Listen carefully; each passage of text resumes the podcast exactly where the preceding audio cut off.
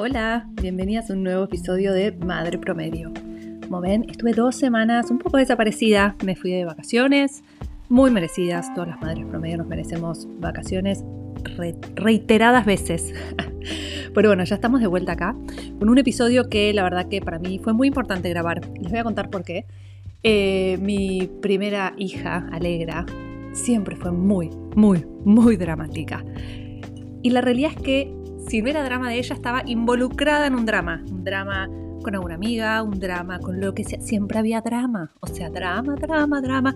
Y empecé a hablar con otras mamás porque yo decía, no sé, me vino fallada. Yo siempre fui muy relajada. Yo nunca fui muy del drama con otros chicos, con esto, con lo otro. Bueno, empecé a hablar con otras mamás, por supuesto, porque es lo que hacemos las madres promedio, ver si a otras mamás les pasa lo mismo, entonces nos sentimos bien y no nos sentimos solas, que fallamos.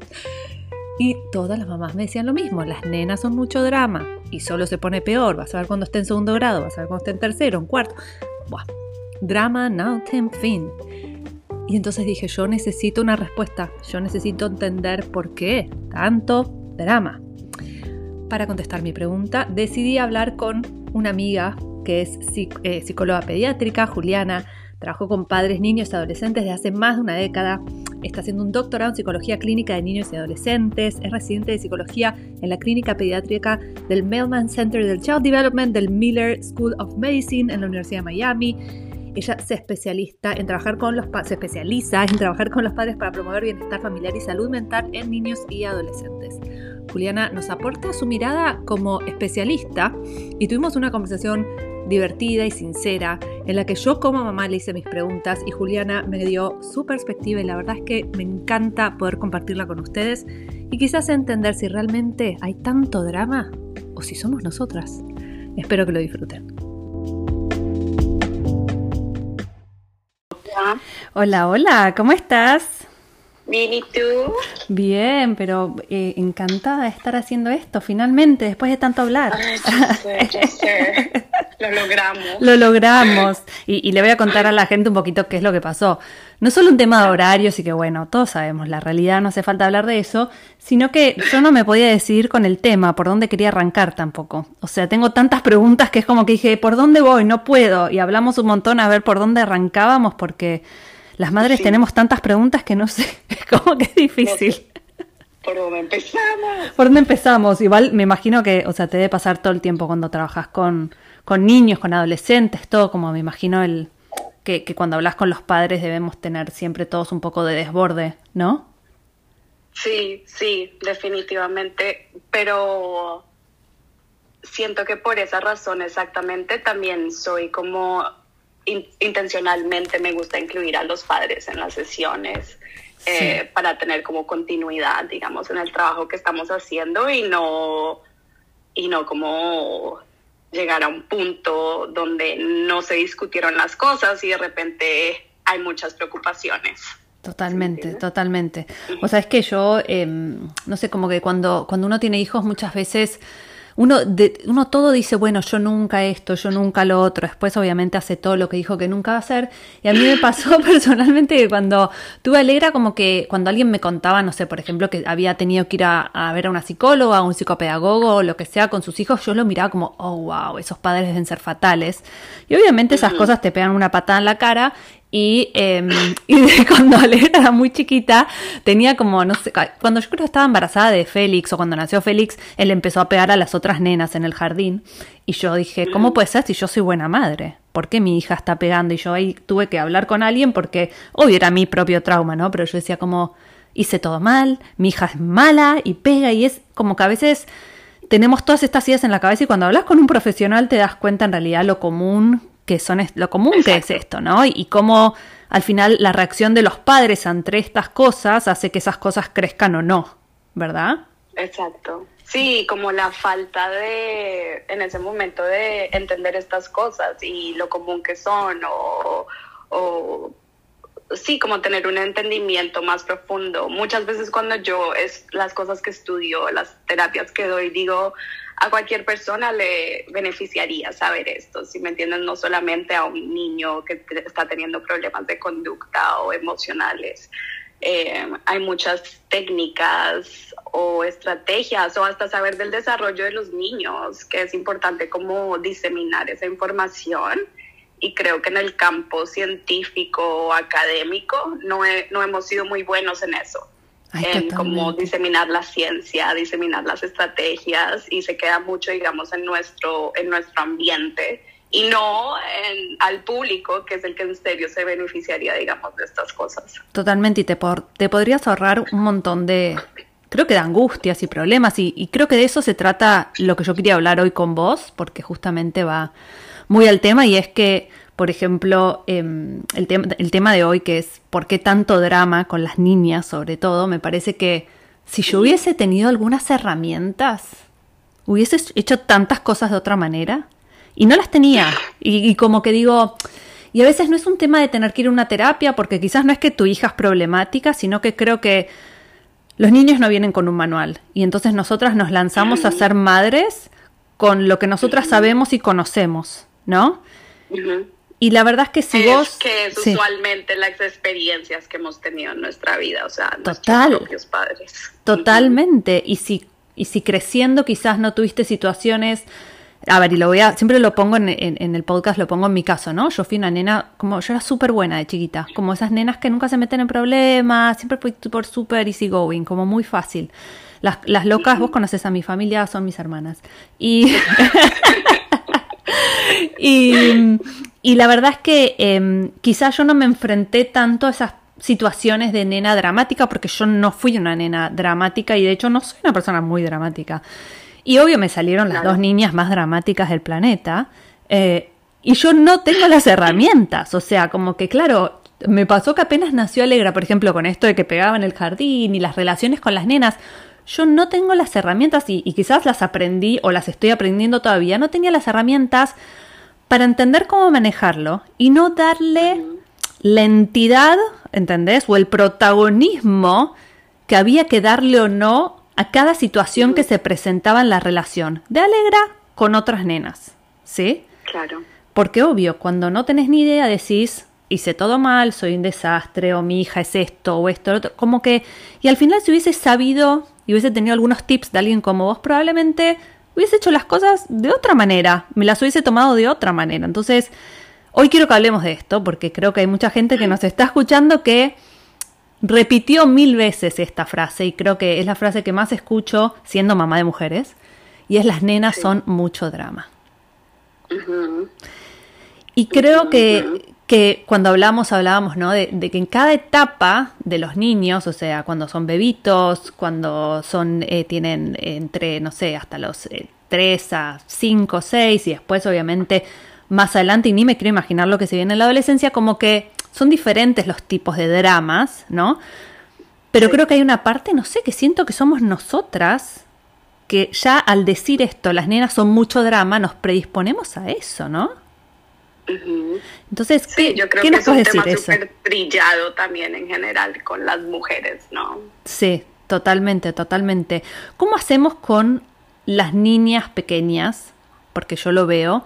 ¿Qué, herramientas o, qué consejos nos podrías dar cuando estamos lidiando con nenas chiquitas? O sea, porque esto es algo que se ve desde que están, tienen dos, tres años, ya empezamos a ver ese conflicto y ese exceso de dramatismo en ciertas situaciones, de llanto, de angustia. ¿Qué nos, qué nos podés ir diciendo? ¿Cómo nos puedes ir orientando un poquito? Bueno, yo creo que primero lo, el primer paso es como entender el contexto en que las nenas, en el que las nenas crecen comparado al que los niños hombres crecen, ¿no? Eh, y también las predisposiciones, digamos, a nivel evolucionario que tenemos tanto hombres como mujeres. Eh, obviamente las mujeres nacen en un, o sea, suelen crecer en un ambiente en el que fomenta, digamos, em, una conversación más abierta acerca de las emociones, de identificar nuestras emociones, de ser empáticos con nosotros, de tener relaciones íntimas. Y eso se nota desde el, desde el principio, ¿no? O sea, con el tipo de juguetes, digamos, de juego que un niño un niño o una niña chiquita pueden tener. Por ejemplo, una niña juega a la casa, a ser la mamá, a cuidar a los hijos. Entonces está teniendo, digamos, eh, temas más emocionales en, en, su juego, que obviamente es una parte muy importante del desarrollo de los niños. Por el otro lado, el juego de los niños suele ser más enfocado en actividades, deportes o, digamos, en, algo estructurado.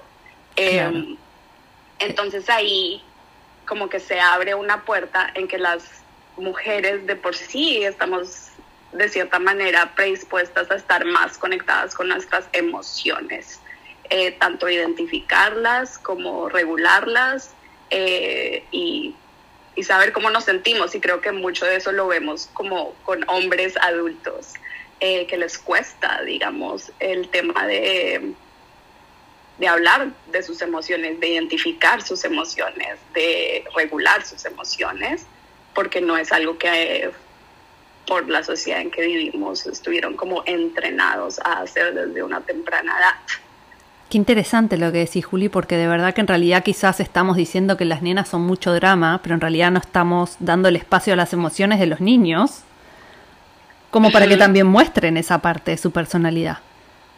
Exacto, y yo creo que eso está cambiando. Yo creo que, em, digamos, uno, como, digo esto?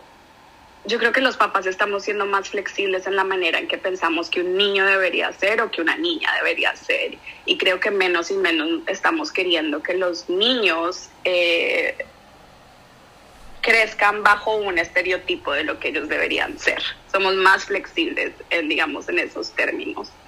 Totalmente. Em, pero de todos modos, sí, tradicionalmente los niños hombres son socializados de una manera muy diferente que las niñas y, y suelen tener relaciones que son menos íntimas, que eh, incluyen menos discusión de, emociones, eh, que incluyen menos como hablar de uno mismo, de lo que siento internamente.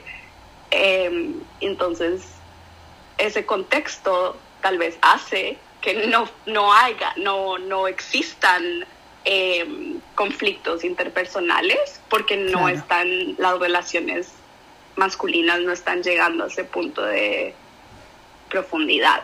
Claro, claro. ¿Y cómo hacemos para saber? Porque creo que esto es una duda que tendrían muchas mamás quizás que estuvieran acá al lado mío. Cuando estamos encontrándonos con algo que es parte de expresar tus emociones, o sea, yo lo veo en casa, Alegra y Oli son muy intensas en sus emociones y las expresan y las sacan para afuera. Cuando es algo que podemos decir, ok, esto es parte de, de, de lo normal? O sea, y cuando quizás podemos decir, este niño me parece que ya está necesitando una ayuda, una charla, y no hablo que un niño tenga que entrar a una terapia, pero que quizás el padre pueda reconocer, ok, quizás es momento de hablar con un especialista. ¿Cómo hacemos para detectar cuáles, o, o, hay señales realmente, existen señales que ustedes miran como para decir, ok, esto es demasiado, hasta acá estamos ok, a partir de acá me parece que no? Sí, yo creo que esa es una pregunta muy importante y que y, que vuelvo, digamos, al tema de diseminar esta información para que los padres puedan reconocer estas señales lo más antes posible si es que intervención se necesita. Eh, porque como pues te puedes imaginar, mientras interven cuando tenemos intervención más temprana, más efectivo o más poderoso puede ser, digamos, los efectos del tratamiento. En términos, cuando los niños son chiquitos, algo que siempre nos gusta preguntar, digamos como psicólogos, es la irritabilidad. Em, cuando se trata de ansiedad o depresión, tal vez los niños a una temprana edad no demuestren estos síntomas de la manera en que nosotros usualmente los conocemos, como es todo triste todo el día, llora por las noches, sino que se demuestran de una forma diferente y es en la irritabilidad.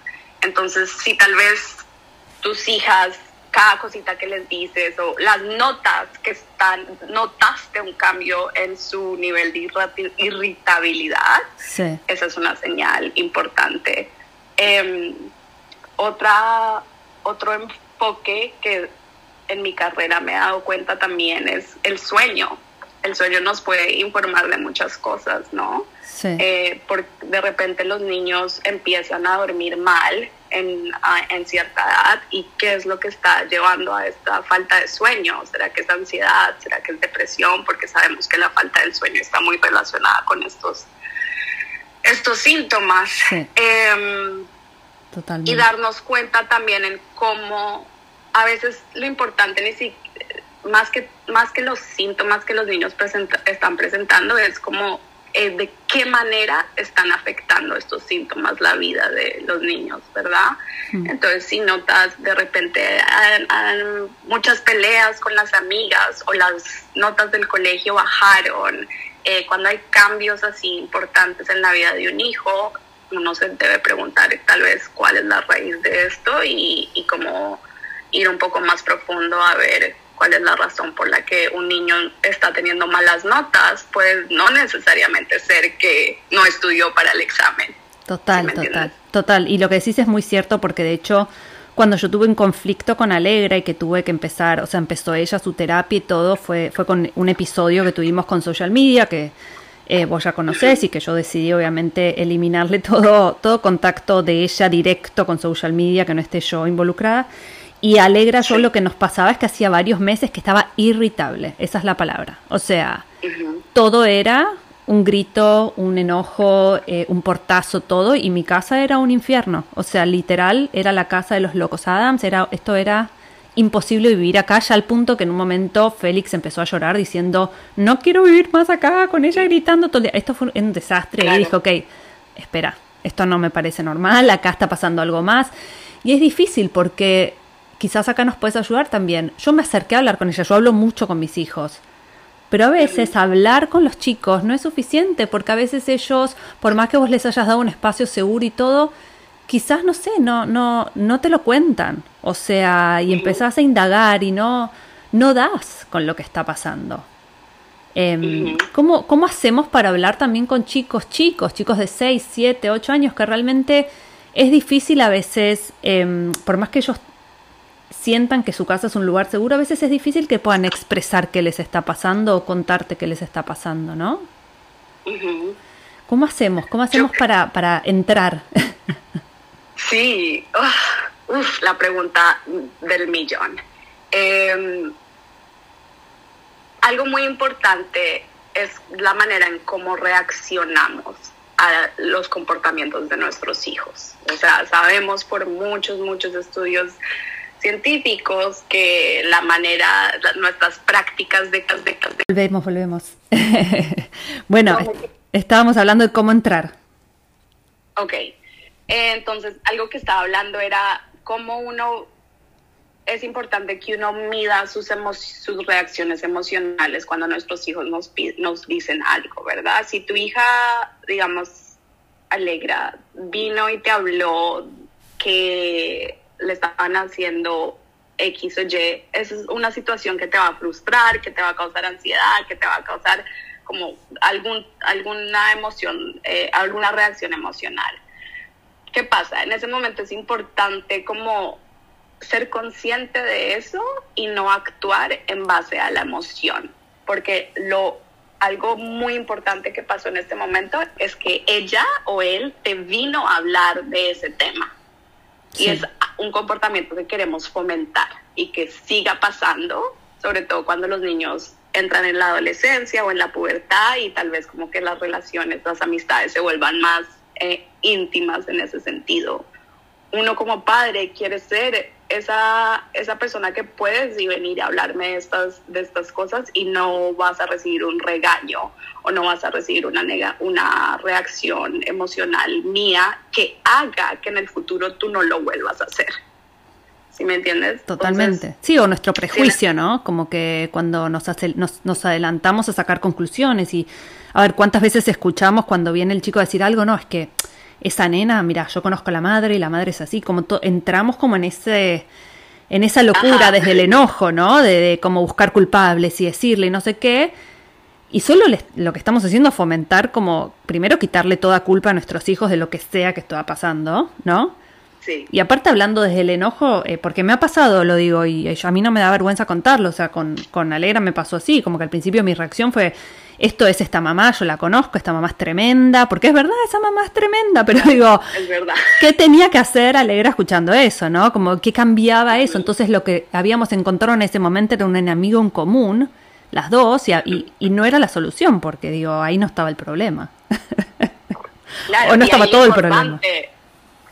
Y algo que yo creo que tú sí lograste en- con esa situación fue que crear un espacio seguro y tranquilo y que no tenga repercusiones negativas para que Alegra pueda venir a hablar contigo. Totalmente. Entonces, ¿de qué manera podemos hacer eso? Hay muchas técnicas, eh, digamos, de comunicación eh, que, que utilizamos, sobre todo en la adolescencia, cuando la comunicación se limita un poco más o cuando entran a la adolescencia. Eh, técnicas como escuchar. En vez de responder, simplemente escucha en, este, en ese momento lo que tu hijo está diciendo. No es querer encontrar una solución en ese momento. No es querer, eh, ok, ¿quién es el culpable? ¿Por qué está pasando? Resolver el problema, a menos que eso sea lo que tu hija está queriendo en esa conversación. Entonces a veces simplemente preguntarles como, ¿qué quieres? ¿Cuál es el fin de esta conversación? ¿Quieres que yo te oiga? ¿Quieres que te ayude a resolver un problema? ¿Quieres que encontremos soluciones? Como darles a ellos el liderazgo en, en, en, en ese tema. Y una manera es, de- no, solo necesito que me escuches, solo necesito que seas una oreja para mí.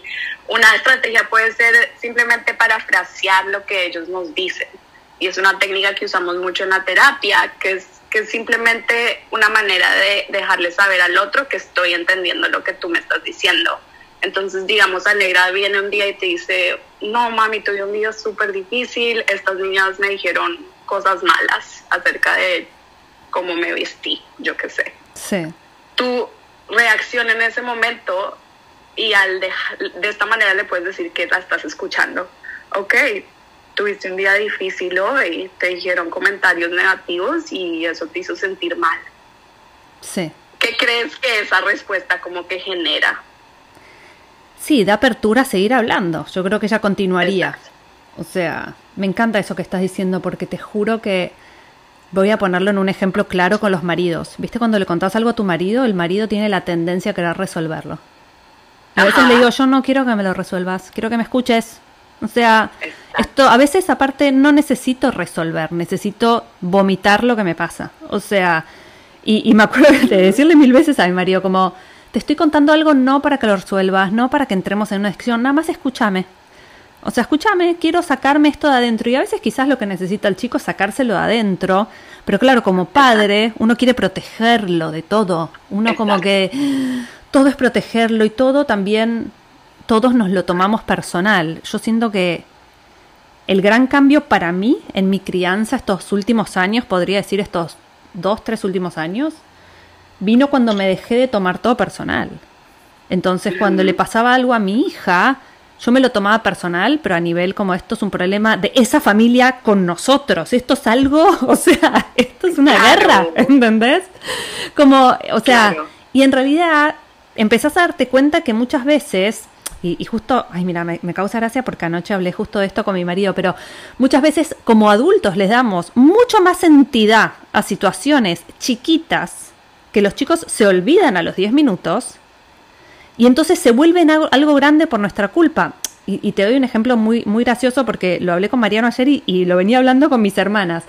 A veces los niños vienen y te dicen, ay, en el, en el recreo de la escuela eh, no jugué con nadie y estuve solo porque la verdad que eh, lo que querían jugar todos a mí no me gustaba, no sé qué. Ah, bueno, y, ¿y qué pasa? En vez de nosotros decir, ok, me está contando algo, no pasa nada, decimos, pero ¿qué? ¿Siempre está solo? Y el chico tiene como esa sensación de que ese día que jugó solo es el, la vida entera. Y dice, sí, yo no tengo amigos, estoy siempre solo y no sé qué.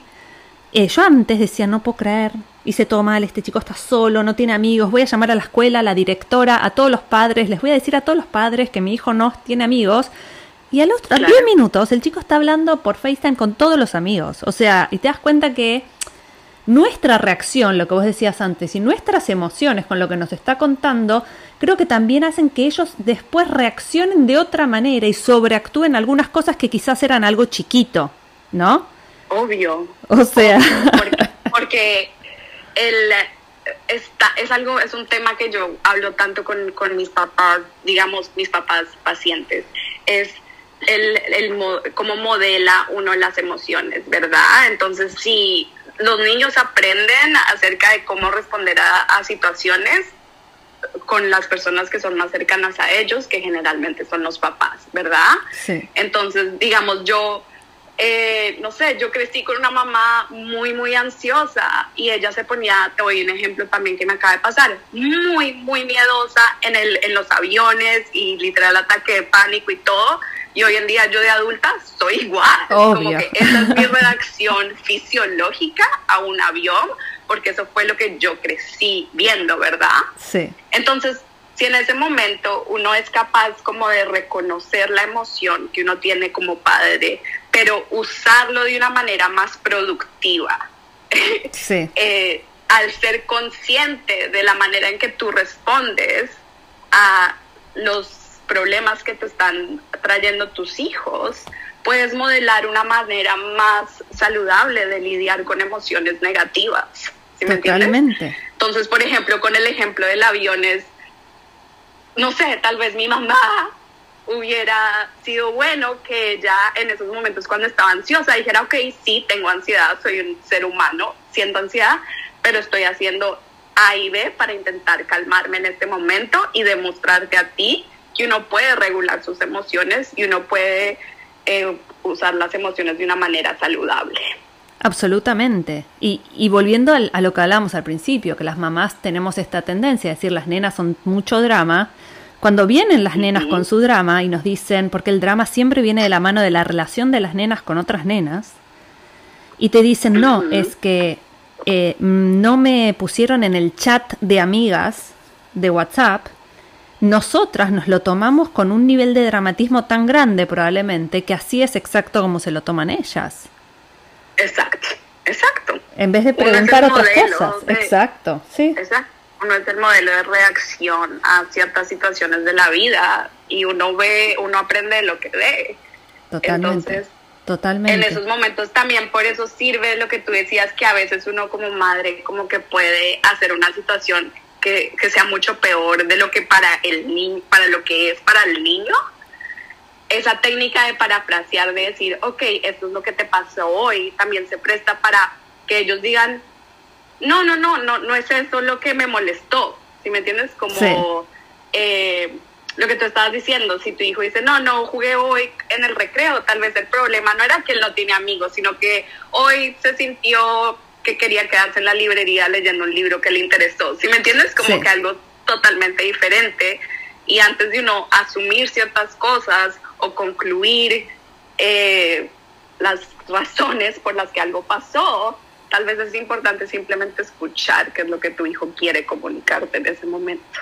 Total, y es que creo que tiene que ver con criarlos desde el amor y no desde el miedo, ¿no? Como el miedo a que no tengo amigos, el miedo a que alguien diga que tu hijo es malo, el miedo a que esté solo, o sea, siento que gran parte de la crianza, y que a mí me hubiese ayudado mucho saberlo antes, era yo poniendo mis miedos en mi crianza. Entonces, si mi miedo es no ser amada y mi miedo es no tener amigas y no criar a mis hijos con los miedos, sino con el amor, ok, te sentiste solo, ¿qué te hace sentir estar solo? No, a mí, Andy, me da angustia que esté solo porque tengo miedo que no tenga amigos. No, o sea, porque de hecho eh, ahí es donde eh, me, pasó hablando por teléfono con una amiga el otro día que me estaba contando de su hija y le digo, pero escúchame, ¿cuál es tu miedo? ¿Que ella no sea cool? ¿Que ella no sea la chica popular? Porque ese es un miedo tuyo, no es un miedo de tu hija. O sea, no todos los niños quieren lo mismo que querían sus padres. O sea, y ahí está el otro tema, que creo que criamos pensando que los tenemos que hacer a imagen y semejanza, como si nosotros fuésemos el ejemplo. Y la verdad es que, o sea, el día que descubrís que tus hijos tienen que ser ellos y no tienen que ser vos, puedes ser mucho más feliz también, ¿no? O una versión mejorada de ti. sí, exacto, o sea, y es loco porque ahí va de vuelta, cuando, cuando vos decís cómo reaccionamos ante las cosas que ellos nos cuentan, nosotros reaccionamos como reaccionaríamos nosotros y lo que nosotros pensamos que está bien o mal hacer. Pero quizás tu hijo tiene una personalidad muy distinta y, por ejemplo, yo soy una persona que me costaba decir lo que me pasaba cuando era chica. Alegras todo lo contrario, Alegra te vomita todo lo que le pasa a los gritos y entonces su reacción cuando pasaba algo con una amiga era gritar. Y mi miedo y mi trauma y mi forma de ser era cómo le vas a gritar a la gente que es no sé qué. Y digo, ¿y ella es quién es? O sea, y yo no puedo eh, pensar que bien, o sea, que ella tiene que reaccionar igual que yo, porque ella no es yo. Y yo tampoco era feliz no reaccionando. Al contrario, digo, wow, yo ojalá hubiese tenido un poquito de esa confianza en mí misma para cuando no me gustaba algo decirlo en voz alta, ¿no? Claro, y también no solamente en términos de personalidad, ella no soy yo, sino también en el contexto social. Bueno, obviamente Alegra, por ejemplo, tuvo experiencias de infancia mucho diferentes, diferentes a las tuyas por el simple hecho que nació en otro momento de la vida. Total. Y también está creciendo en un, en un eh, ambiente sociocultural completamente diferente al tuyo. Todas son cosas que influencian cómo una persona es y cómo una persona responde a las situaciones. Entonces, lo que tú dices, asumir que nuestros hijos o querer que nuestros hijos sean lo que uno es o la mejor versión de lo que uno es, es no es clave no es productivo. Total, total, es clave entender esto. Y, y te hago una pregunta, quizás un poco descolgada de esto, pero se me vino a la mente y es, ¿cuánto pensás que afecta todo este drama y toda esta locura em, el hecho de los chicos y las redes sociales, internet? Porque pensando en que ella se está criando en otro mundo que el que me crié yo, siento que también los padres no tenemos las herramientas para entender el efecto real que tiene sobre los chicos desde muy chiquitos la exposición a, tanta información, ¿no? YouTube, esto, lo otro, etcétera. ¿Pensás que esto también es parte de esta locura y de este drama y de esta em, como exageración muchas veces de muchas de las cosas que pasan? Eh, no sé, no sé. Em, yo, yo creo que el riesgo de, los, de las redes sociales es real. Nadie va a decir que eso no es verdad. Pero también es una manera en que los niños hoy en día están interactuando socialmente. Y si hablamos en el contexto de una pandemia, pues todavía más. Em, entonces, por eso también como que es importante tener un poco de una perspectiva objetiva eh, con ese asunto, ¿verdad? Mucho, me acuerdo en la pandemia con algunos pacientes hablando, las mamás decían, ay, es que está mucho en el computador, está mucho en los jugando videojuegos o lo que sea, en social media. Y yo decía, ok, pero ¿cuál es el balance? Porque esta, esta persona es una adolescente, necesita interacción social con sus amigos, con otra gente de su misma edad. Es muy importante para el desarrollo, digamos, de, de saber cómo, se, cómo funcionan las relaciones. Entonces, uno es encontrar el balance apropiado pero parte de encontrar ese balance apropiado es uno como padre estar monitoreando la actividad de los niños.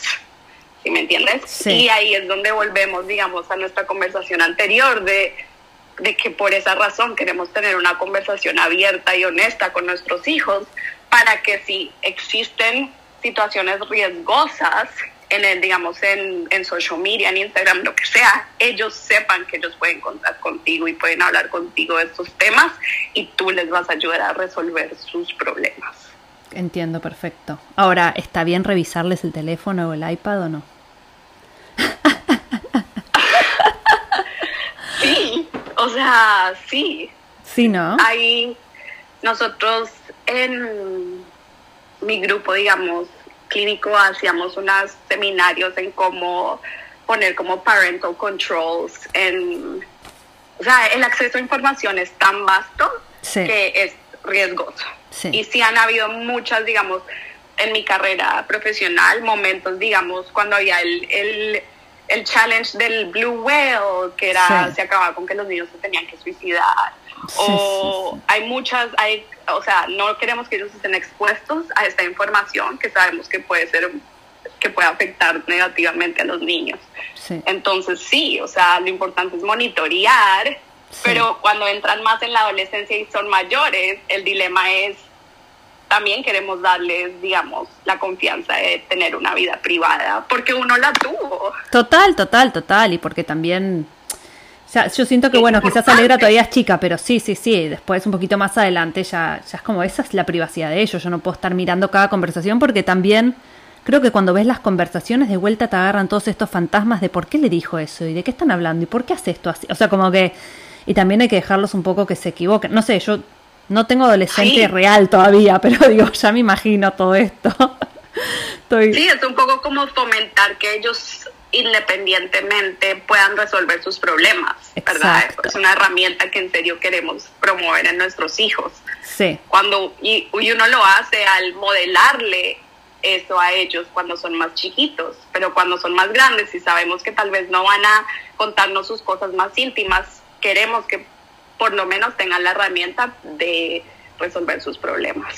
Ay, absolutamente. Qué tema. La verdad que este tema de, las redes sociales y, y, todo lo que está causando, para bien y para mal, para los dos lados, o sea, es un tema que me interesa muchísimo, que lo podríamos tocar en cualquier otro momento también. Sí, es, eh, como que requiere su propio. Sí, su propio. sí, sí, sí. Yo les puedo adelantar a todos que yo uso Screen Time. En eh, Apple te da ese, esa opción y tengo totalmente bajo control los apps que usan, cuánto tiempo, con quién hablan, o sea, tengo control absoluto de lo que hacen mis hijos. Eh, y de hecho, yo regulo el tiempo. ¿Y qué? Entonces, la verdad es que duermo más tranquilo. O sea, no, no voy a mentir. Em, pero creo que cada uno sabe lo que le funciona en su casa. También hay algo que es verdad y es que em, todo esto que estamos hablando y, y que lo digo mm, en muchos capítulos, que es cuando nosotros no queremos que los chicos estén en las pantallas o no queremos que los chicos tengan drama, esto requiere acciones nuestras. O sea, nosotros no podemos decirle al chico de seis años que está aburrido, encerrado en la casa porque, no sé, cerraron su clase por COVID. No puedes estar todo el día en el iPad, pero no darle nada para hacer. O sea, yo sé que los chicos se tienen que aburrir y que es parte de la crianza, pero digo, también está bueno proponerles algo, porque entonces, o sea, si yo como adulto, cuando estoy aburrida, hago exactamente lo mismo, que es agarrar mi teléfono, digo, ¿por cómo estoy esperando que el chico no haga lo mismo? O sea... Exacto. Digo, no, no podés. ¿Y pero por qué vos sí? Entonces lo mismo, creo que es un poco con todo, cuando lo que vos decías de cómo reaccionamos nosotros es lo mismo que lo que estamos diciendo de las pantallas. Cuando yo reacciono con mi drama ante las cosas del drama de ella, estoy haciendo lo mismo. O sea, como que cuán importante es uno poder trabajar en uno para poder ser mejor padre, ¿no?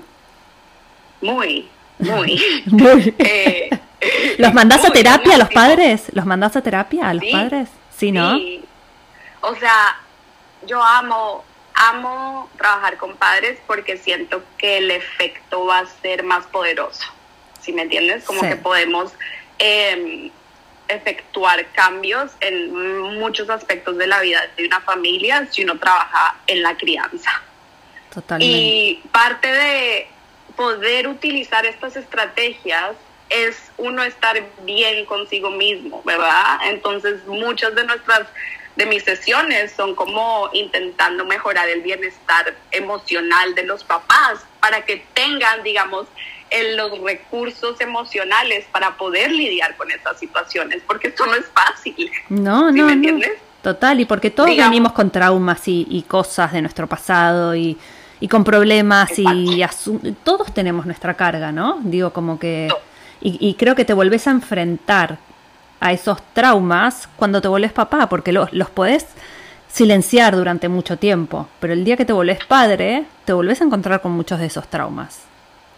Exacto. O empiezas a conocer facetas nuevas de ti que ni siquiera sabías que existían y, te lleva, digamos, a pensar en tu propia infancia, en tu propia, en la manera en que, en que creciste tú. Ay, totalmente, Juli, total. Bueno, vamos a invitar a la gente que, que, piensen ahora, después de este episodio, se van a quedar todas pensando en, en qué les pasa a ellas y qué, qué sienten y cómo les hace sentir cuando pasa el drama antes de reaccionar, ¿no?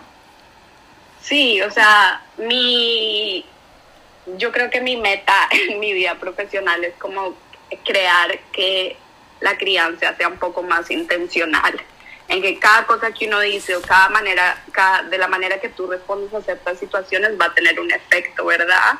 Entonces, darse cuenta que tal vez uno hacer el trabajo interno de saber, ok, esta, esta situación puede ser un trigger para mí, que mi hija diga que no tiene amigas, porque por mis propias inseguridades.